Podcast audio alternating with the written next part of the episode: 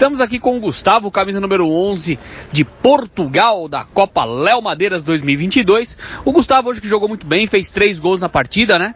Sua equipe venceu a Argentina por 5 a 2 de goleada. Começou perdendo ali o, o, o camisa número 2 da Argentina, bom jogador ali, meio gordinho, mas resolvia no ataque.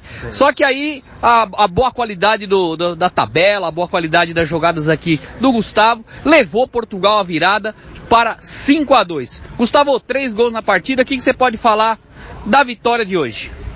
Uma vitória bem complicada. A gente ali se esforçou muito com as tabelas, né? Muito plano de jogo, muita estratégia. A gente conversou muito também. E aí a gente foi, né, fazendo as nossas estatísticas ali para conseguir para conseguir o melhor resultado possível. E o jogo foi muito bom, é, apesar de ter sido muita correria e muito complicado também. Mas graças a Deus a gente venceu. E a gente conseguiu ter essa vitória hoje. Beleza, obrigado.